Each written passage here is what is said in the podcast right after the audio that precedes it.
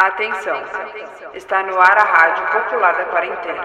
Atenção, está no ar a Rádio Popular da Quarentena. Atenção, está no ar a Rádio Popular da Quarentena. A pandemia da Covid-19 ainda não acabou.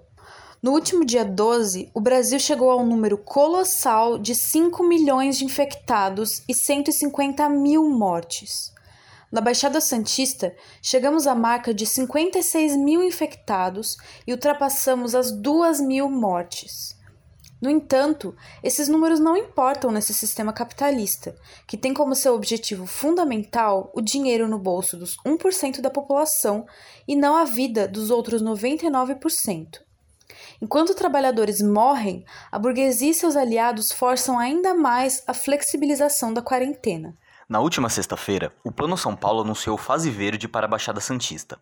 Isso significa a permissão para a reabertura de ainda mais setores do comércio, flexibilizando as medidas adotadas para a contenção do novo coronavírus, incluindo o aumento da capacidade máxima de lotação dos ambientes.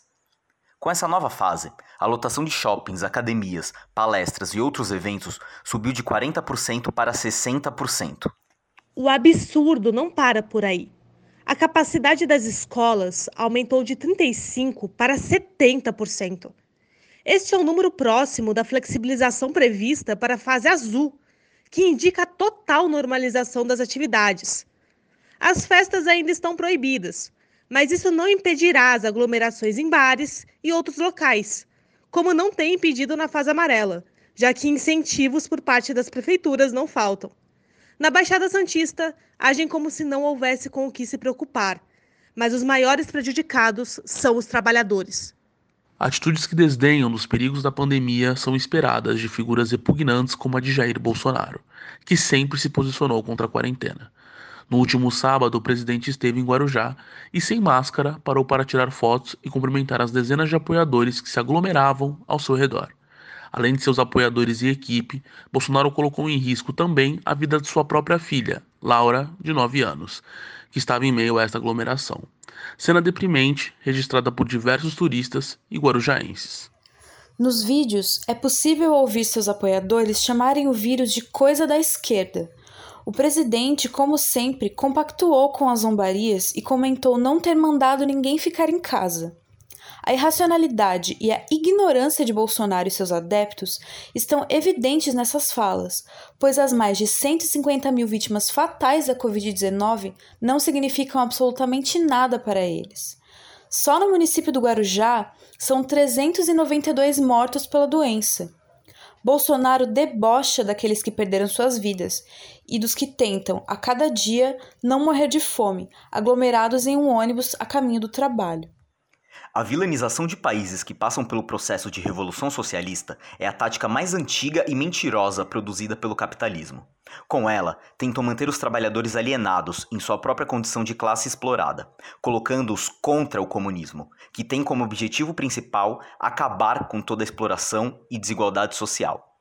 Nos dias atuais, as mentiras sobre os países socialistas são majoritariamente espalhadas através de fake news, que circulam livremente na internet.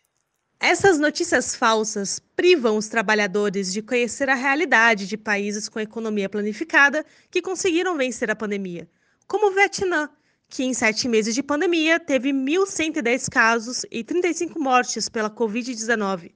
Números baixos graças à sua política eficiente de testagem, conscientização e isolamento social.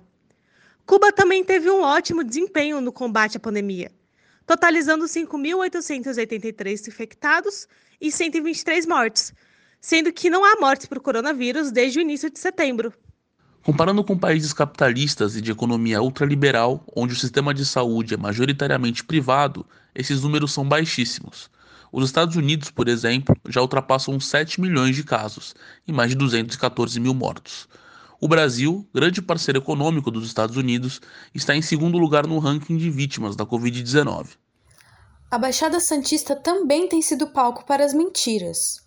Na última semana, a Rádio Popular da Quarentena obteve acesso a uma ação judicial proposta pela coligação Juntos para Santos Seguir em Frente, da qual o atual prefeito de Santos, Paulo Alexandre Barbosa, do PSDB, faz parte, junto com os partidos PP, DEM, PSL, POD, PL e PSB. Nessa ação judicial, a coligação pede investigação contra uma rádio que divulgou o índice de rejeição do atual prefeito, que chega a 92%. A intenção do prefeito com essa ação é de que a tal pesquisa pare de ser veiculada. Ou seja, o prefeito e seus apoiadores tentaram censurar com o objetivo de esconder o índice de sua rejeição. Como se não bastassem todos os seus ataques contra a classe trabalhadora, em um período sem precedentes como o que estamos vivendo, o prefeito tem a coragem de tentar enganar a população e calar a imprensa. Nesta reta final da corrida eleitoral, alguns vereadores de Santos continuam vetando projetos que deveriam ser tratados com urgência e aprovam datas comemorativas que não fazem a menor diferença para a vida da classe trabalhadora, como o Dia Nacional da Filantropia e o Dia da Yoga. O Senado que aprovou o Dia da Filantropia, que significa o amor à humanidade, é o mesmo que vetou o Fundo Municipal de Combate ao Racismo. Qual é a humanidade amada por esses governantes?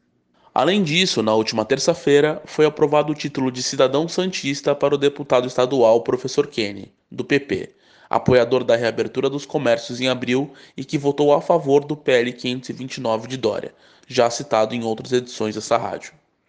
Foi contemplado também o ministro da Educação, Milton Ribeiro, conhecido por declarações homofóbicas e de incentivo à exclusão de crianças e adolescentes com deficiência do cotidiano escolar, além dos constantes ataques aos professores. Não queremos títulos inúteis, muito menos concedidos a governantes que não nos representam.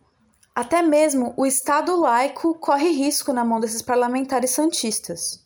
O vereador Pastor Roberto de Jesus, do PRB, propôs o projeto Resgate, que busca resgatar pessoas em situação de rua através da prática religiosa cristã.